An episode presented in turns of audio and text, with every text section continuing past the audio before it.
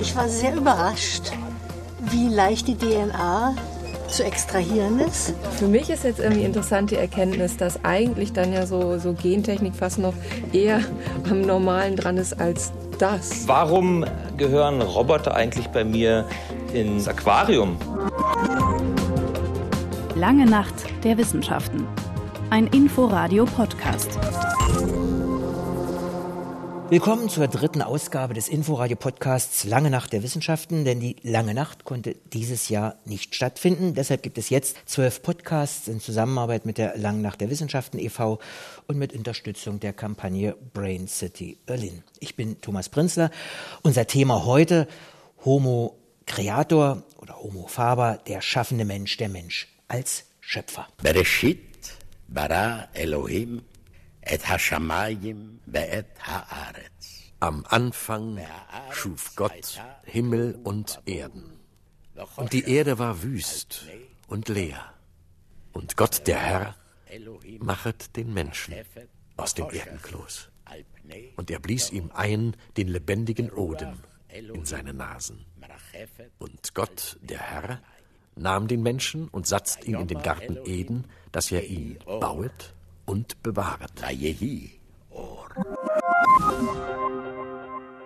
Im christlich-jüdischen Schöpfungsmythos, hier in den Worten Martin Luthers, ist die zehntausende Jahre lange Geschichte der Menschen angelegt, in der der Homo sapiens, der vernünftige Mensch, zum Gestalter, aber auch Zerstörer seiner Welt, seiner Biosphäre wurde. Er war und ist Sammler und Jäger, Bauer, Ingenieur und Ingenieurin, Krieger oder Professor, Professorin für Medizin, künstliche Intelligenz oder Philosophie. Der Mensch nutzte und nutzt die Natur für sich, schaut sich Verhaltensweisen ab, baut Roboter oder als gottähnlicher Schöpfer schafft er Neues, indem er in den Bauplan der Natur eingreift. Darüber rede ich jetzt mit Tim Landgraf, Professor am Dahlem Center für Machine Learning and Robotic der Freien Universität Berlin, Dr. Sebastian Meising von der Max Planck Forschungsstelle für Wissenschaft der Pathogene und mit Janis Hülsen, er ist Kurator der Ausstellung Macht Natur, die am 13. August im State Studio in Berlin-Schöneberg eröffnet wird. Dort in der Galerie für Wissenschaft und Kunst sind wir heute auch zu Gast. Willkommen Ihnen allen. Was sie alle drei verbindet, ist ein spezieller Zugang zur Natur. Welcher? Herr Landgraf, fangen Sie an.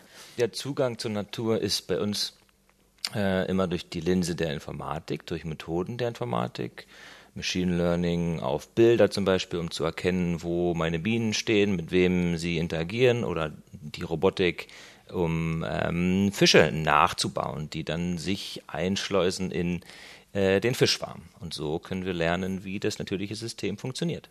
Ja, wir sind im Prinzip auch dabei, von der Natur zu lernen und teilweise, wie Sie gerade erwähnt haben, sind wir dabei zu schöpfen. Also wir versuchen Komponente zusammenzumischen, um halt Sachen, die in der Zelle ablaufen, zu kreieren in Gefäße und aber auch dabei zu zerstören. Also dadurch, dass wir bestimmte Genabschnitten in Zellen kaputt machen, können wir lernen, wofür diese halt verantwortlich, also welche Rolle die spielen. Also im Prinzip zerstören und machen, schaffen ist halt das, was wir im Alltäglichen machen. Herr Hülsen. Meine Perspektive auf Natur kommt eigentlich aus auch einer gestalterischen Perspektive. Ich bin von Haus aus äh, studierter Designer und arbeite auch unter anderem für die Universität der Kunst, Künste Berlin. In dem Rahmen haben wir auch dieses Forschungsprojekt, in dem die Ausstellung entstanden ist, äh, entwickelt. Und für mich ist die Frage nach der Natur eigentlich eine Konsequenz auf die Frage, wie wir mit Technologie umgehen wollen. Und ganz speziell im Zusammenhang von Biotechnologie im Rahmen der Bioökonomie-Strategie oder in dessen Rahmen wir gerade dieses Projekt und die Ausstellung äh, entwickelt haben wenn Sie alle was mit Natur zu tun haben, sollten wir uns auch darauf verständigen, was Sie eigentlich unter Natur verstehen. Machen wir es wieder in derselben Reihenfolge? Ja. Also die Natur ist für mich eine hoch, höchst entwickelte Technologie. Und ähm, ich fühle mich manchmal so wie im Mittelalter äh, mit Stöcken und Steinen bewaffnet, äh, muss ich eine Armee besiegen hier, aber ähm, ist doch schon äh, spannend herauszufinden, wie etwas funktioniert, wie anders etwas funktioniert.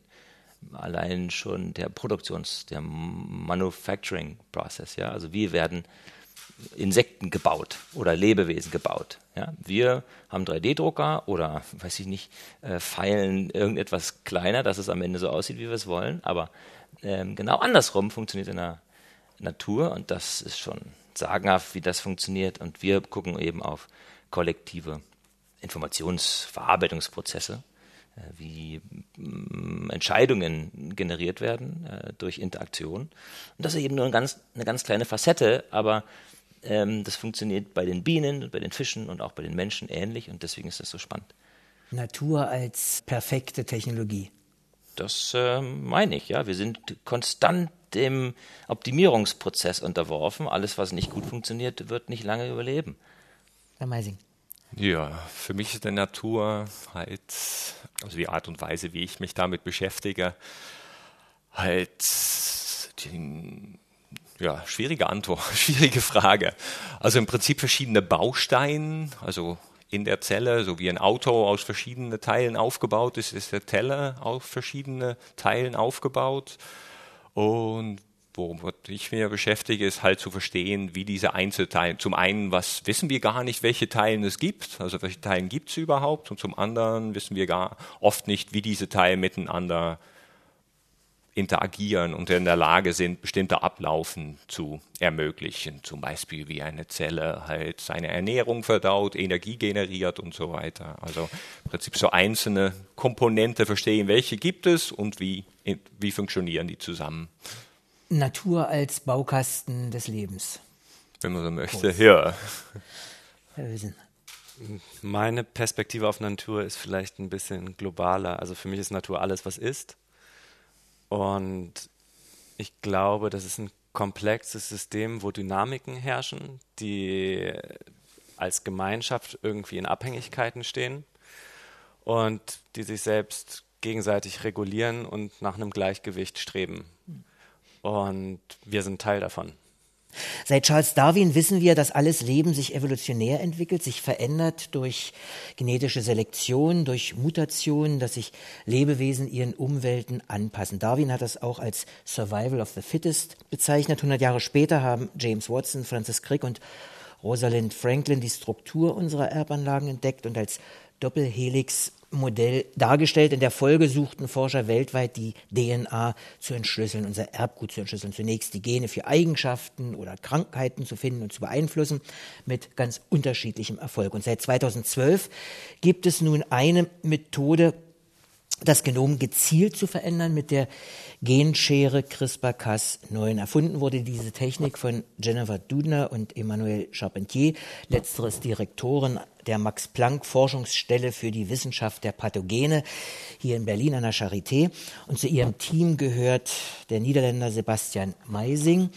Ihnen fällt nun, Herr Meising, die ganz schwere Aufgabe zu, ganz einfach zu erklären, was CRISPR-Cas eigentlich ist. Ja, weil heute das Thema ist, dass wir von der Natur lernen möchte, möchte ich zuerst darüber reden, was dieses CRISPR-System in der Natur für eine Funktion hat. Und das ist letztendlich ein adaptives Immunsystem, also im Prinzip ein System, was in Bakterien vorhanden ist, was die Bakterien halt ermöglicht, sich gegen viralen Attacken zu verteidigen. Also für Bakterien, die schwimmen im Prinzip auf verschiedene Ebenen rund und werden halt ständig vom Viren angegriffen.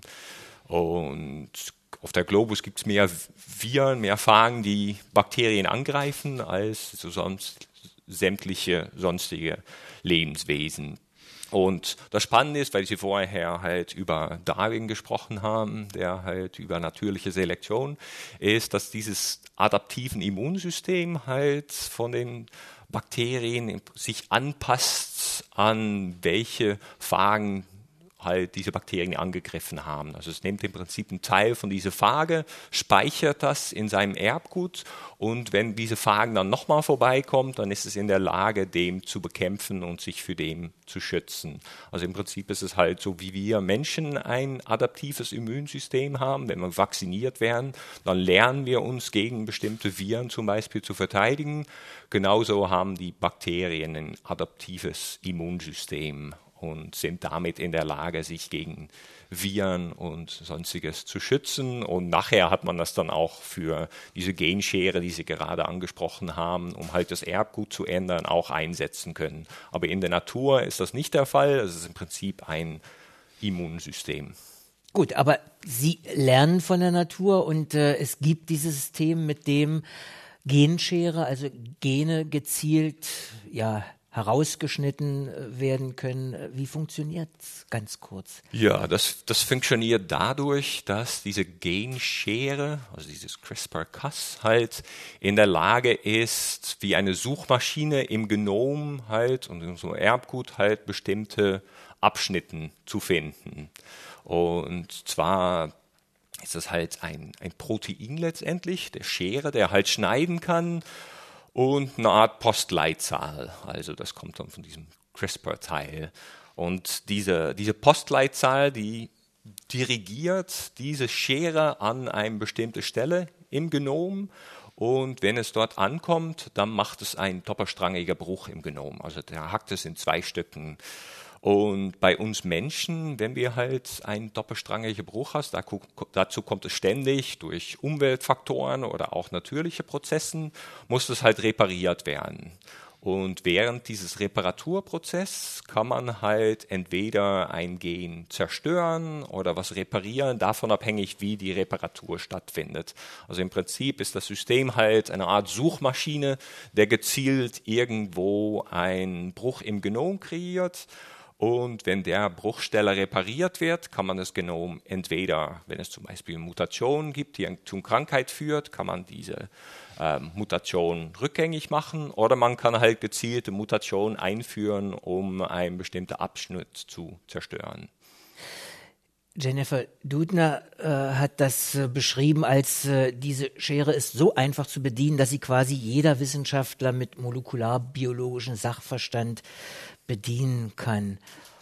Ähm, das ja. stimmt. Im Prinzip ist es einfach, wenn man, wenn man Wörter erkennen kann in einem Buch, dann kann man im Prinzip wissen, welche Wörter das die Suchmaschinen suchen soll und damit kann man im Prinzip diese Schere programmieren. Also insofern ist das auch ein, also wie das halt wirklich ins Detail abläuft, ist natürlich wesentlich komplexer, aber an sich ist das halt ein, ein, ein sehr einfache und zugängliche Te Technik auch, die, die relativ wenig Vorarbeiten braucht. Und deswegen ist das auch sehr weit verbreitet jetzt, äh, kommt zum Einsatz in der Grundlageforschung.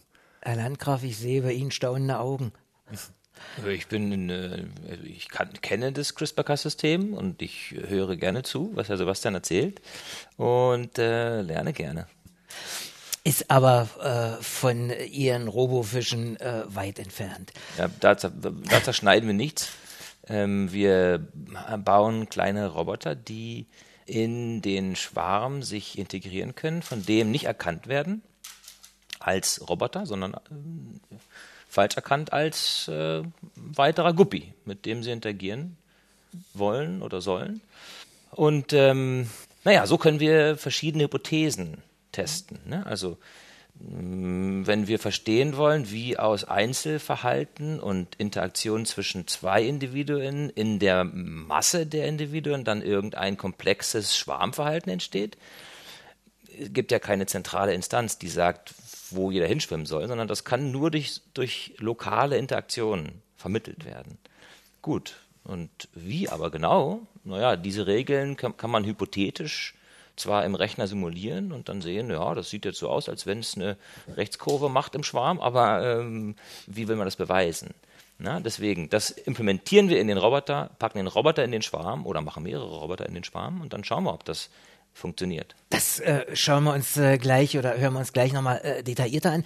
Ich komme nochmal zu, zurück auf, das sind ja Grundlagenforschung, also Sie wollen verstehen, wie das äh, funktioniert und wozu man es äh, nutzen kann, aber dennoch ist natürlich äh, über diese Methode viel äh, gesprochen worden als äh, Allheilmittel, wie gesagt, als Schöpfergott, der der Mensch jetzt ist. Was kann man damit in der Anwendung äh, tun?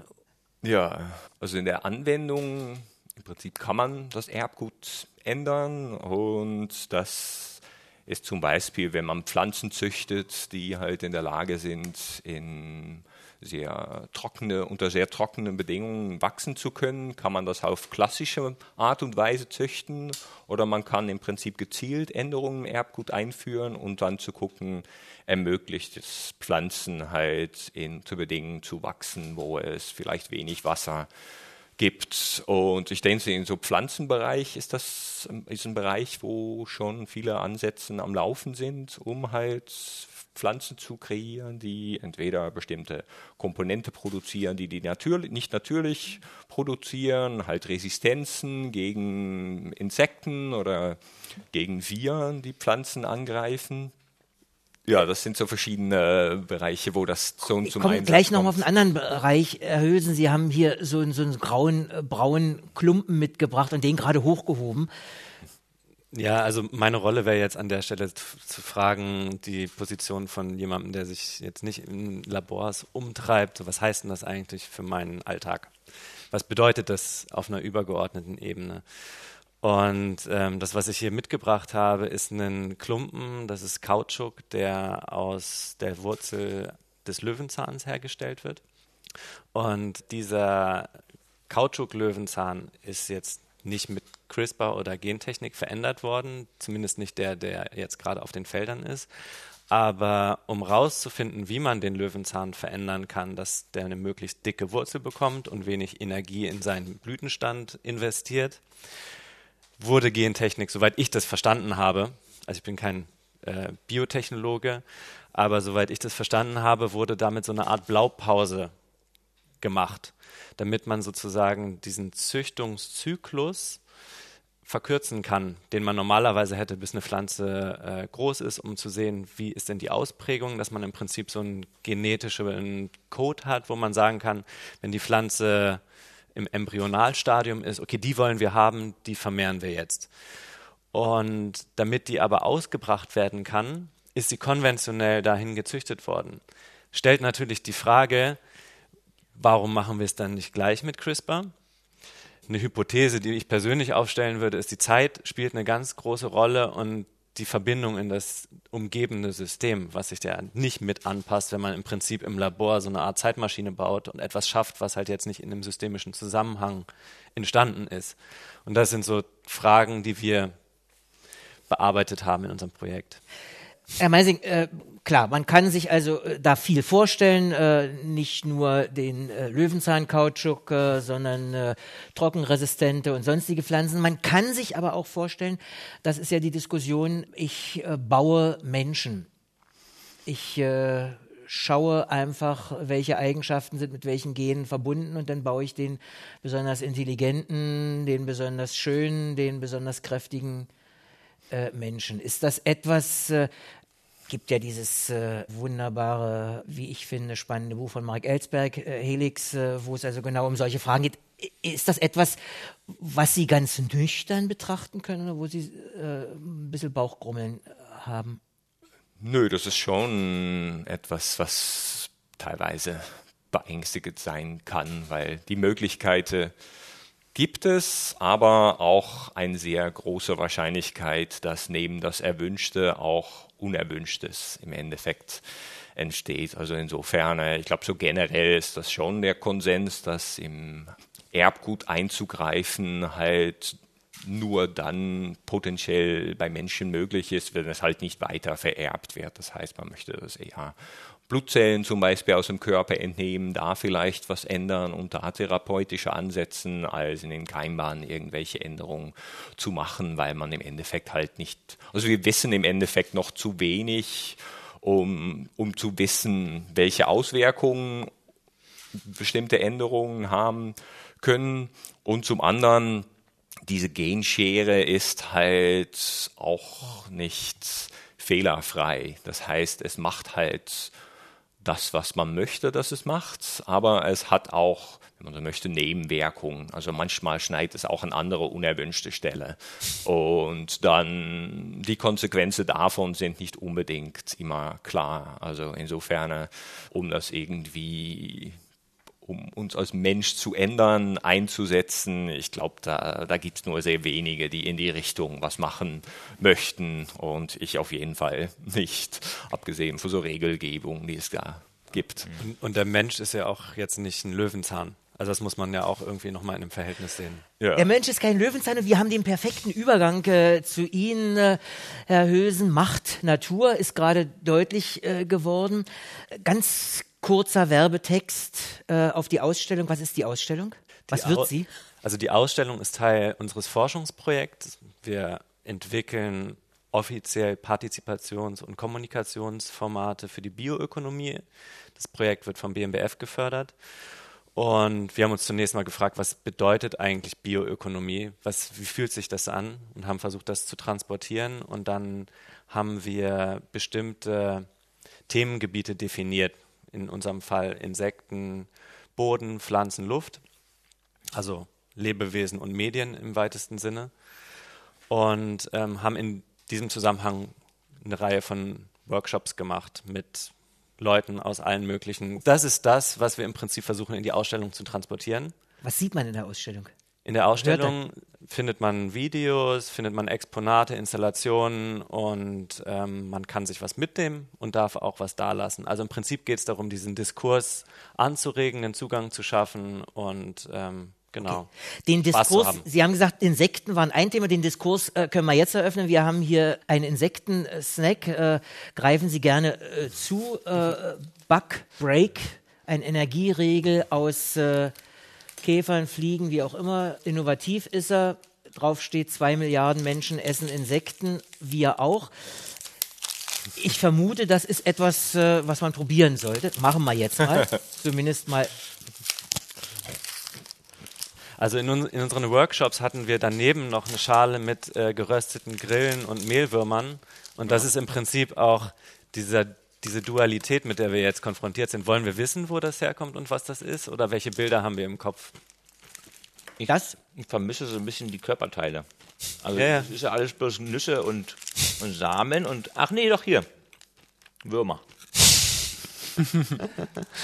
also es ist genau so, das Eigentliche, was uns hindert, ist der Kopf. Nicht das, was wir jetzt hier relativ unkompliziert äh, essen. Diese Workshops, äh, Herr Hülsen, äh, wurden dokumentiert. Es entstanden Videos zu den einzelnen Themen. Äh, ein Beispiel waren äh, Kulturpflanzen. Die Teilnehmer besuchten Wissenschaftlerinnen im Gewächshaus und waren offensichtlich verblüfft, wie diese Teilnehmerin erzählt da oben sind ja eben in diesem anderen Gewächshaus diese ganzen Tomaten und wenn man da reinguckt, dann ist das auch irgendwie so schräg, diese riesigen gelben Tomaten, die so schon so milchig irgendwie so eine ganz komische Farbe haben, was man nicht erwartet. Und irgendwie ist es trotzdem was anderes, wenn man die dann anguckt, als wenn man in diesem Kittel steht und dann diese weiße Aubergine sieht, weil man dann, also für mich war das dann so, okay, diese weiße Aubergine, mit der stimmt irgendwas nicht. Das ist irgendeine ganz schräge Züchtung. Oder ist es vielleicht einfach nur irgendwas, was ich nicht kenne, wie so eine gelbe Tomate halt. Aber irgendwie impliziert das so dieses so skeptische, ja. Wie ging es weiter bei so einem Workshop? Also nach dieser Feststellung, das ist äh, was ganz Schräges. Also diese Gesprächsrunde ist ja im Nachgang von, wir haben das als Eingangserfahrung bezeichnet, entstanden. Also das ist im Prinzip eine, eine Umgebung, eine Szenerie, die wir gestaltet haben, die genau diese Fragen, die wir gerade gehört haben, aufwerfen sollte. Und ähm, in dem Fall haben wir ein Gewächshaus bepflanzt mit alten Pflanzen, die aber trotzdem nicht den Bildern von ähm, Obst und Gemüse äh, entsprechen, die wir im Kopf haben, die wir im Supermarkt sehen, also weiße Aubergine. Und haben im Anschluss daran Experten eingeladen, die sozusagen ein bisschen in die Tiefe gegangen sind. Und da hören wir jetzt eine Expertin. Also am Anfang bringe ich meine Veränderung der DNA in eine einzelne Pflanzenzelle ein und diese einzelne Pflanzenzelle, die bringe ich auf solchen Medien zum Wachsen. Das heißt, dann habe ich in diesen Dosen Pflanzen wachsen, die gentechnisch verändert sind in diesen Containern. Und ich kann sie so auch, sag ich mal, vegetativ vermehren. Ich könnte jetzt diese Pflanze hier nehmen, in kleine Stücke schneiden und wieder in solches Nährmedium stecken, dann würde die wieder Wurzeln machen und neue Blätter. Und so hätte ich eine 1 zu 1 Kopie von dieser Pflanze, also Klone von dieser Pflanze erzeugt. Neben Irritation und Wissensvermittlung konnten dann die Teilnehmer auch äh, konnte ich äh, lesen und sehen, selber DNA extrahieren und schneiden, also experimentieren und waren verblüfft, dass das gar nicht so schwer ist und vor allen Dingen auch anders als gedacht. Ich war sehr überrascht, wie leicht die DNA zu extrahieren ist und habe bei diesem Experiment gemerkt, dass da in mir sowas wie eine Lust entsteht und ein Spaß und diese Kreativität. Ich kann was verändern. Also das war wirklich meine größte Überraschung, weil das war eigentlich ein Tabuthema für mich. Aber plötzlich so, oh, das ist auch wie ein künstlerisches Material. Ja, für mich ist jetzt irgendwie interessant die Erkenntnis, dass eigentlich dann ja so, so Gentechnik fast noch eher am Normalen dran ist als das. Weil man da ja immerhin noch irgendwie Veränderungen hat und die irgendwie ins Spiel bringt und, und guckt, wie sie reagieren können, während das halt irgendwie so ganz abgetrennt ist. Also irgendwie sind so alle meine Gut- und Schlechtseiten verdrehen sich gerade irgendwie und ich bin sehr durcheinander. War das eine typische Reaktion auch in den anderen äh, Workshops? Das Durcheinandersein, das Infragestellen der eigenen Position, äh, Homo Creator. Das ist von uns intendiert gewesen, ja. Wir haben dann auch bewusst Experten eingeladen, die vielleicht unterschiedliche Perspektiven eingenommen haben. Und das ist im Prinzip der Startpunkt gewesen, den wir dann im weiteren Verlauf der Workshops auch immer wieder adressiert haben und den Leuten spielerisch diese unterschiedlichen Positionen auch näher gebracht haben und dass sie Teilnehmer das auch selber ausprobieren konnten und verhandeln konnten. Und das Ziel war im Prinzip, diese ganzen Aussagen erstmal zu kartografieren und zu sammeln, um im Prinzip aus diesen ganzen subjektiven Standpunkten eine Wolke zu haben und die als Diskursgrundlage zu nutzen. Herr Meising, äh, wenn Sie da so äh, mit der Genschere zugange sind, ist das auch äh, etwas, äh, wo Sie sagen, wow, das ist künstlerisch, ich schaffe etwas? Ja, schon. Also im Prinzip, wie Sie, wie Sie vorher erwähnt haben, dass das Ganze so einfach ist. Also ich weiß noch, als ich das das erste Mal gemacht habe, habe ich im Prinzip mehr oder weniger wörtlich wiederholt, was von anderen schon gemacht worden ist. Und nicht selten, wenn man das dann macht und man macht das, das erste Mal, funktioniert das gar nicht so, wie es beschrieben ist und muss man rumoptimieren und so weiter.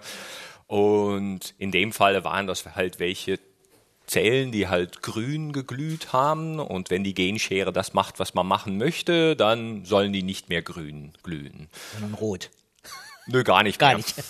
Und das halt halt unglaublich gut funktioniert. Also das, das war schon so ein Aha-Erlebnis, dass man gedacht hat, boah, das ist zum einen toll, dass man so einfach das ändern kann, weil vorher habe ich das auch schon versucht, aber das war schwierig. Und zum anderen auch, dass man das dann ändert und so visuellen Änderungen im Prinzip erstmal, dass die nicht mehr glühen, aber nachher auch, wenn man sich das Erbgut anguckt, dass es auch wirklich das stattgefunden hat, was man halt als Ziel hätte. Das ist schon ein sehr spannender Moment, dass man halt eingreifen und so, so effizient auch eingreifen kann.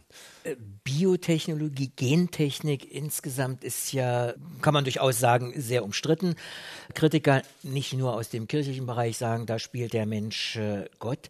Wollten Sie oder Intention, Verwirrung, ja, Akzeptanz schaffen? Also ich glaube, die, man muss die Frage stellen, was man unter Akzeptanz versteht, beziehungsweise ähm, der Prozess, wie man Akzeptanz schafft, ist für uns durch Partizipation zu beantworten. Also indem man auf Leute zugeht und sie in Prozesse mit integriert, dass sie verstehen, was dort passiert. Und ich glaube, sowas erzeugt Akzeptanz. Akzeptanz kann nicht einseitig äh, geschaffen werden. Wenn Sie im Freundeskreis oder im Familienkreis erzählen, was Sie machen, welche Reaktionen kriegen Sie, Herr Meising? Ich glaube deswegen, weil ich es in der Grundlageforschung, also nicht irgendwie in die Natur hineinbringe, aber eher irgendwelche Zellen im Plastikgefäße halt züchte.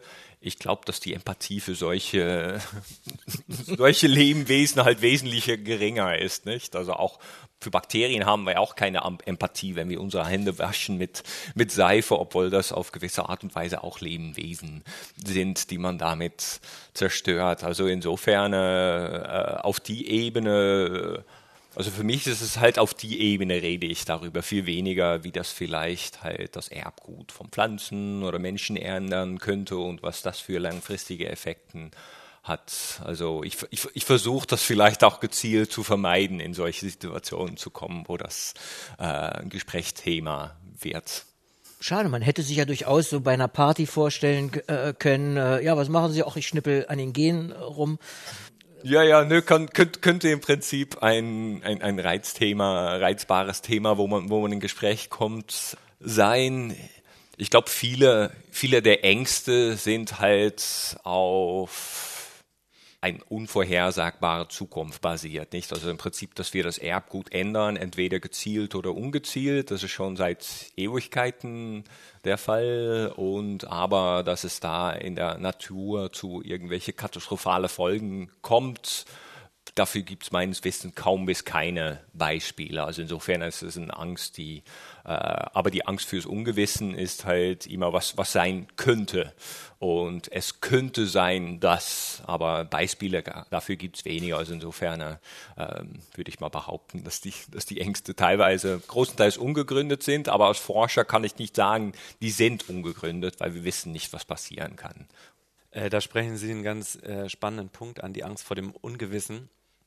Das ist auch ein sehr elementarer Aspekt von unserer Forschung gewesen. Wir haben diese Workshops dann auch sozialwissenschaftlich begleitet, um herauszufinden, was für Hoffnungen und Ängste äh, haben die Teilnehmer bezüglich den einzelnen Themen, der einzelnen Themen. Und vor allem, wie kommen die zustande, wo kommt das her, aus welchem Kontext, welche Werte stecken dahinter? Und haben versucht, das auf der Ebene ein bisschen zu dekonstruieren und das ist im Prinzip jetzt auch der Auswertungsschatz, wie eine Kollegin von mir immer äh, sagt, den wir gehoben haben. Äh, Herr Landgraf, ich vermute mal, äh, Sie haben es auf Partys einfacher, wenn Sie äh, über Ihre Bienen und äh, Roboterfische erzählen. Ja, Roboter sind sexy, Bienen sind sexy. Wenn ich hier sage, ich baue einen Bienenroboter, dann, dann reicht das schon. Ja. Homo Creator oder Homo Faber, der Schaffende, der schöpferische Mensch, ist Thema der dritten Ausgabe des Inforadio-Podcasts Lange nach der Wissenschaften mit dem Genetiker Sebastian Meising, dem Produktdesigner Janis Hösen und dem Biorobotiker Tim Landgraf. Warum gehören Roboter eigentlich ins Aquarium? Mit dieser, oder diese Frage war ja am Anfang zu hören, Herr Landgraf. Naja, wir schauen uns an bei mir ähm, hier an der FU, ähm, übrigens mit einem fantastischen Team, ähm, wie komplexe soziale Systeme funktionieren. Und als Modell nehmen wir uns her zum Beispiel Guppies. Guppies sind kleine Fische, die sind vielleicht so drei Zentimeter, vier Zentimeter lang und schwärmen auch gerne, sind gerne beieinander. Aber wie jetzt auf Schwarmebene Entscheidungen getroffen werden, zum Beispiel alle schwimmen nach rechts zum Futter und nicht links zum, äh, was weiß ich, zum, zum Fressfeind. Das kann nicht zentral über quasi einen Chef, der alle anspricht, äh, passieren, sondern das wird lokal entschieden. Immer nur durch lo lokale Interaktion. Und wie genau, welche Regeln denn da gelten, das wissen wir nicht und können nur mit Robotern, eigentlich nur mit Robotern, die Hypothesen, die wir haben, testen. Das heißt, wir implementieren Verhalten in einen Roboter rein, den schleusen wir dann in den Fischschwarm. Der wird nicht als Roboter, sondern nur als Fisch erkannt, als gleichwertiger Schwarmgenosse, wenn man das so nennen darf. Ähm, daran, dass Guppies nicht riechen und nicht gut sehen können, oder? Die können sehen, die ähm, ähm, haben auch noch dieses Seitenlinienorgan, aber das ist nur auf sehr nahe äh, Distanz. Und das ist richtig, was ich sage. Wenn wir einen Bienenroboter bauen, die auch noch sehr stark oder sehr gut riechen können, ist das sehr, sehr viel schwieriger für uns, das nachzubilden, so dass die Bienen das ähm, komplett als, als äh, gleichwertig. Ja, gleichwertig annehmen. Und bei den Guppies ist es sehr viel einfacher. Ja. Sie sind äh, Professor am Dahlem Center für Machine Learning und Robotics der FU. Ihr Forschungsschwerpunkt ist Collective Intelligence und Biorobotics. Äh, das haben Sie ja schon so ungefähr äh, erklärt. Jetzt frage ich mich, äh, Sie haben gesagt, Sie überprüfen Ihre Thesen, Ihre Annahmen. Also warum schwimmen Sie links und nicht rechts rum? Und wer sagt das, wenn es kein Mastermind gibt? Was, was haben Sie da rausgekriegt? Also die die, der, naja, der Einsatz äh, von Robotern, äh, ist sozusagen so vielfältig und die Zahl der Fragen ist unendlich letztlich. Aber wir gucken uns ein bisschen an, wie Individuen, die ja in so einem Schwarm nicht alle Kopien von Kopien sind, sondern alle irgendwie anders sind. Ne? Wir haben verschiedene Persönlichkeiten, selbst in einem Guppischwarm gibt es mutige und nicht so mutige oder soziale und nicht so soziale Individuen. Und wir haben natürlich auch manchmal Hunger oder sind manchmal ein bisschen krank. Und deswegen agieren wir auch anders und interagieren wir auch anders mit anderen. Und dann ist die Hauptforschungsfrage, okay, wie haben diese individuellen Unterschiede Einfluss auf die Regeln, die zwischen uns gelten. Und das Gute ist, wir können dem Roboter sagen, wie er sein soll. Und einem Fisch kann man nicht sagen, so jetzt einmal hungrig. Na gut, das könnte man hinkriegen irgendwie, ja, einfach mal ein bisschen weniger Futter geben. Aber ähm, wir können einem Fisch nicht sagen, sei mal mutig oder sei mal vorsichtig und so.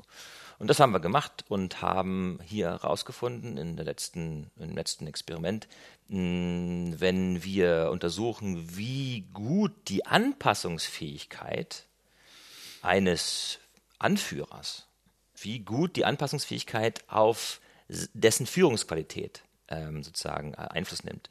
Wenn ich also einen Führer, einen Führer vergleiche, der ähm, nicht auf die Befindlichkeiten äh, meines Gegenübers äh, reagiert und den vergleiche mit einem Anführer, der sich anschaut, okay, ist der ängstlich oder ist der mutig? Und auf dessen Persönlichkeit ein, äh, sozusagen ähm, sein eigenes Verhalten anpasst, dann sehen wir, dass ein anpassungsbereiter, ja, sozial kompetenter Führer äh, sehr, sehr viel besser ist. Als Sie reden jetzt aber nicht über einen Workshop für. Äh, ich wollte gerade sagen, das ist, ein, ja, doch. das ist ein Plädoyer für Partizipation ja. auf jeden Fall. Nee, also man muss schon äh, zugeben, dass wir froh waren, dass das am Ende rausgekommen war. Ja, das lässt sich natürlich sehr viel besser verkaufen. Aber ähm, das war die Forschungsfrage und das ist wirklich so. Also wenn der Roboter Fisch Angstreaktionen beobachtet in dem Gegenüber und sein Anschwimmverhalten anpasst auf diese Angstreaktion. Das heißt, ja, schwimmt weniger schnell und weniger direkt ran, sondern macht es ein bisschen indirekter. Dann führt das dazu, dass die, das Folgeverhalten, das danach passiert, nämlich äh, wie lang der andere Fisch dem Roboter folgt oder ähm, wie viele Versuche der Roboter auch braucht dafür, ne? all diese Metriken. Ja, sehr, sehr viel besser bei dem sozial kompetenten Roboter. Spielen Sie eigentlich gerne? Also da, da ist ja viel Spielerisches in dem, was Sie machen.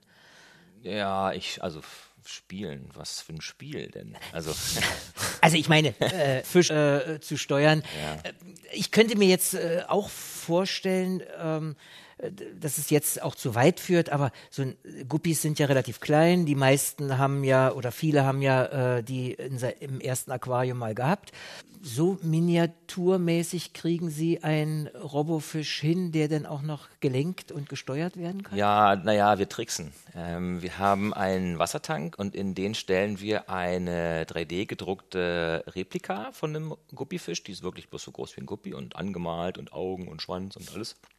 Aber das Ding steht auf einem ganz kleinen, durchsichtigen Glasstab. Ähm, und dieser Glasstab steckt in einer kleinen magnetischen Basis. Und die Basis mit den Magneten kann von unten bewegt werden, weil da ist ein zweiter Magnet, der von einem großen Roboter mit Rädern gehalten wird und den kann man natürlich einfacher steuern. Und wir haben auch äh, so, ein, so ein Gamepad, so ein, so ein, so ein, äh, so ein Controller, mit dem wir ähm, händisch natürlich auch rumfahren können. Aber das ist eher nur so zum Testen der also Hardware. Ich habe das Gefühl, Sie und äh, Ihre fantastischen Mitarbeiter, wie gesagt, spielen doch ganz gerne. Und im Übrigen. Äh, das ist Teil der Arbeit. Jawohl. Ja. Jawohl. Sie bauen ja nicht nur kleine Fische, andere bauen große Roboter, die dann also auch noch menschenähnlich äh, aussehen. Mhm. Sie bleiben bei Kleinwesen und äh, ist ja schon angeklungen.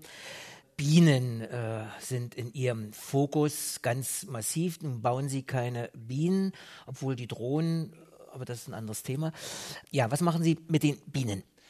Also wir haben auch schon Bienenroboter gebaut und bauen auch gerade neue Bienenroboter. Aber das, was jetzt ähm, mehr im Fokus steht bei mir, ist erstmal ein Verständnis des Sozialverhaltens, des, der sozialen Dynamik innerhalb eines Bienenstocks. Und da bekleben wir alle Bienen mit kleinen QR-Code-ähnlichen Markierungen. Das heißt, am, am Ende habe ich 2000, 2500 Bienen in einem relativ kleinen Bienenstock. Aber das sind alle, äh, die dann eine Nummer tragen und dann weiß ich genau, wer mit wem was macht, wie lange und äh, wie, sozusagen wie häufig das passiert und die Tagesdynamik und kann alles im Computer letztlich ähm, analysieren. Das ist also eine eher andere Herangehensweise an ähm, Experimente in der Biologie. Normalerweise habe ich eine Hypothese und designe das Experiment genau, um diese Frage zu beantworten, die ich habe. Und wir nehmen erstmal alles auf und stellen dann nachträglich äh, Fragen an den Datensatz, den wir haben. Und das ähm, machen wir zum Beispiel, um herauszufinden, wie naja, dieses, diese kollektive Intelligenz sozusagen implementiert wird von diesem biologischen Rechner. Ja? Das ist ja eigentlich, wenn man sich das vorstellt, ich habe 2000 kleine Gehirne, die mobil sind, die haben sechs Beine und zwei Flügel oder vier Flügel eigentlich und können also ab einem bestimmten Alter rausfliegen und die Welt erkunden, können Sachen lernen, dieses gelernte Wissen, also zum Beispiel, wo gibt es was zu essen, welche Futterstellen sind gefährlich, weil die Meisen mich immer wegfangen, obwohl, wenn, naja, dann diese Information ist schwierig zurückzutragen, wenn es geklappt hat für die Meise, aber äh, es gibt auch andere Bedrohungen, die gelernt werden und erlernt werden und dann im Kommunikationsgeschehen dann im Stock dazu führen, dass bestimmte Informationen nicht übertragen werden oder doch übertragen werden, aber anders. Das heißt, die zum Beispiel im, äh, für die Aufgabe der Futterplatzwahl gibt es ja diesen Bienentanz, wo Bienen sich verständigen. Schau mal in die Richtung, in der Entfernung gibt es was Leckeres, flieg doch mal dahin. Aber wer tanzt mit wem und welche Informationen spielen da eine Rolle bei der Entscheidung für die Biene, die dann diesem Tanz nachfolgt? Ja, kenne ich mich da aus in der Region oder kenne ich dieses Futter, was du da geruchsmäßig erkennbar an, dir, an, äh, an deinem Körper trägst? Und all diese Fragen, das sind eigentlich kleine Details, die aber im Gesamtverständnis fehlen immer noch. Die, die Honigbiene ist seit Jahrhunderten, würde ich fast sagen, von Imkern dann später von, von Naturwissenschaftlern und Forschern im Fokus, weil es eine, ein tolles, schlaues Insekt ist.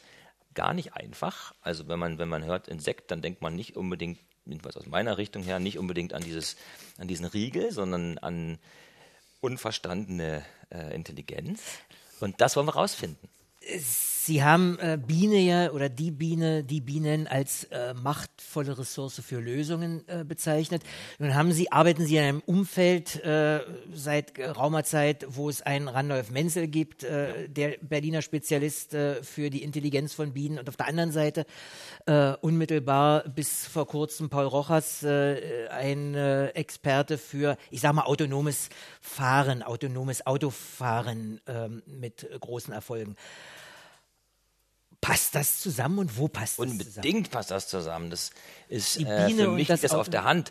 Also Raul Rojas, ähm, Mexikaner, äh, bekannt für seine autonomen Fahrzeuge, äh, und äh, Randolph Menzel, Neurobiologe an der FU, die sind seit langem zusammen, haben zu, zusammen Forschungsprojekte gemacht, in denen ich auch teilgenommen habe.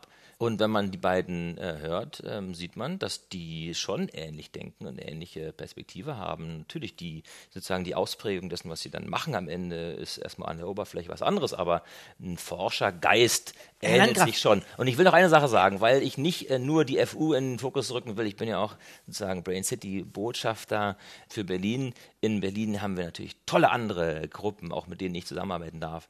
Äh, Jens Krause, HU und IGB Berlin und Oliver Brock an der TU Berlin zum Beispiel, tolle Forschungsprojekte. Und ähm, also dieses Konglomerat an verschiedenen Expertisen auch, die alle zusammenkommen, um eigentlich die Natur zu verstehen, das ist hier eine powervolle Mischung. Haben Sie die äh, Antwort auf eine spätere Frage schon vorweggenommen? Mich interessiert dennoch, was konkret, äh, sollte man einen Grundlagenforscher nie fragen, aber was konkret ist die Erkenntnis äh, aus dem äh, Sozial- und äh, aus der Neurobiologie der Biene äh, in der Anwendung? Naja, die Anwendung, die, diese Frage, die kommt immer. Ja. Ähm, und es gibt viele Anwendungen, äh, die aus den Details dann kommen, und da können wir über zum Beispiel auch die elektrischen Fahrzeuge reden, die wir im Schwarm laden können. Das haben wir von den Bienen abgeguckt.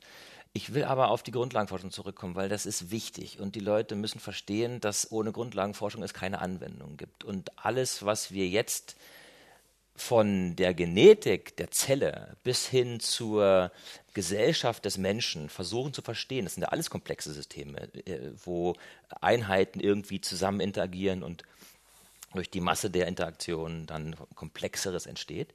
Ähm, das ist wichtig zu verstehen um uns selbst zu verstehen, um die Natur zu verstehen. Und daraus kommen die tollsten Anwendungen. Und äh, genau, und das will ich eigentlich auch ein bisschen promoten, dass wir nicht immer nur auf die Anwendungen gucken, obwohl es von denen viele, viele gibt.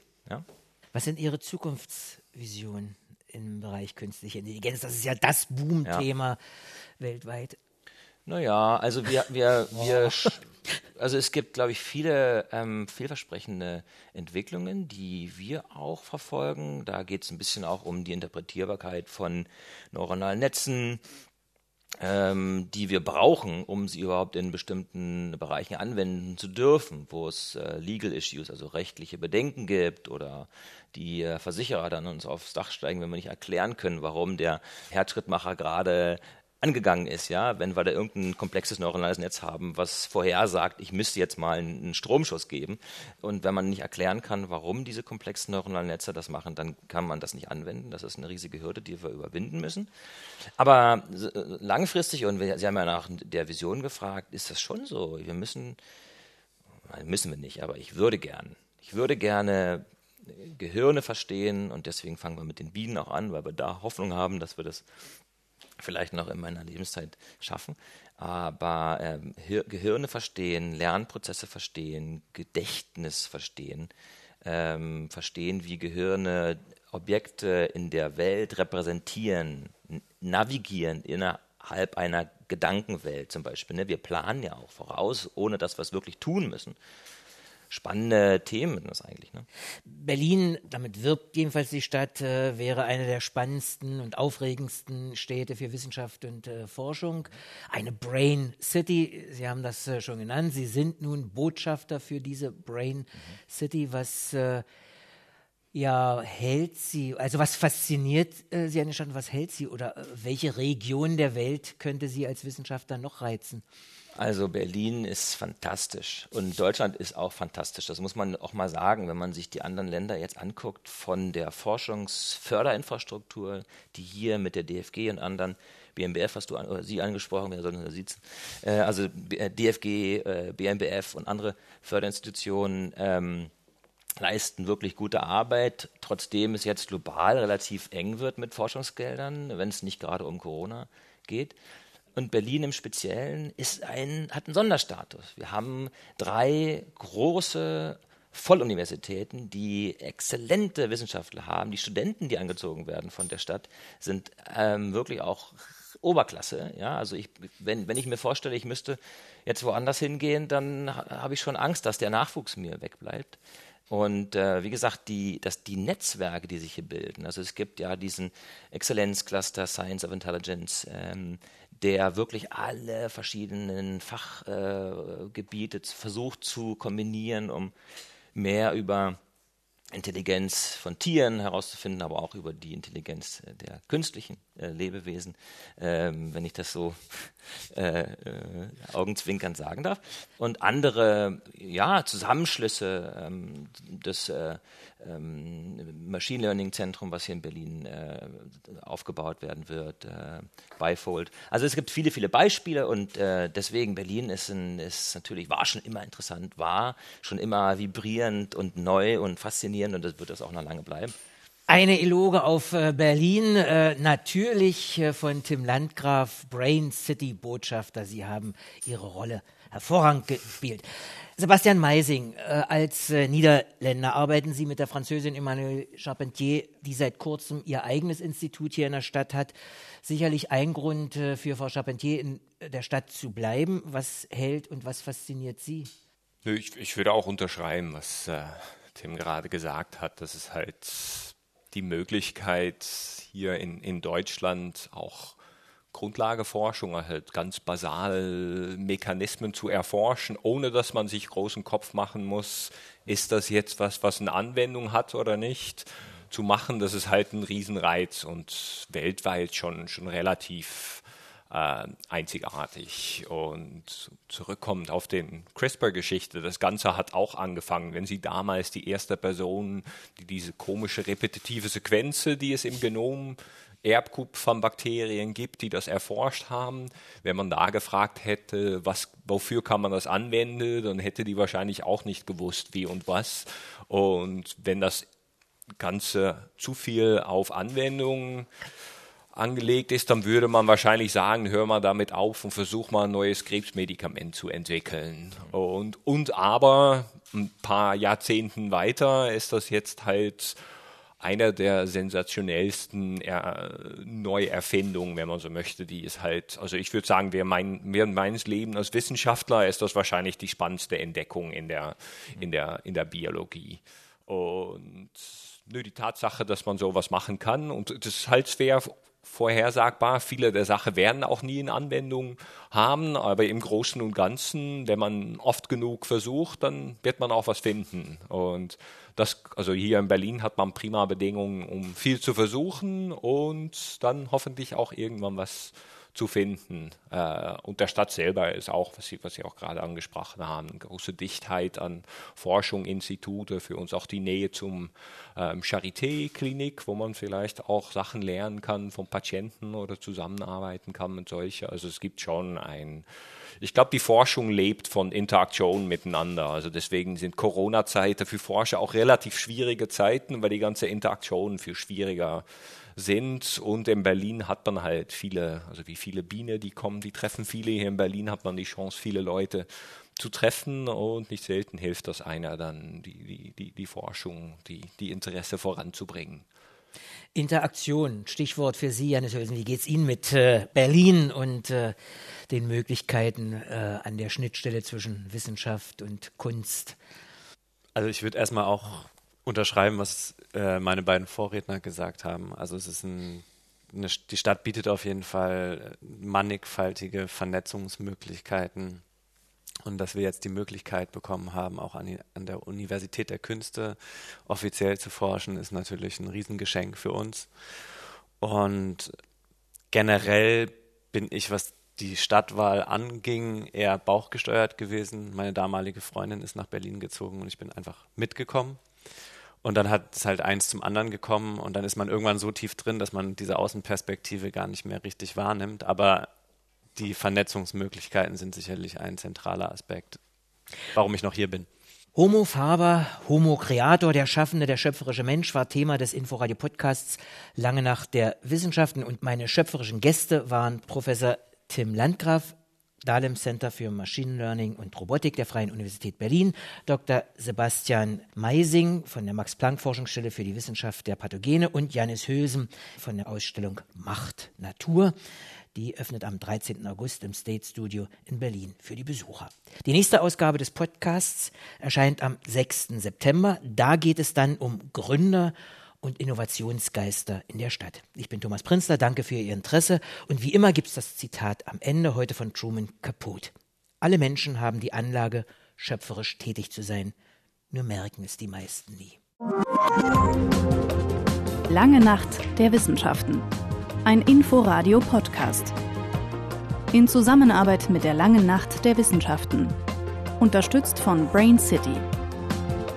Inforadio wir lieben das Warum.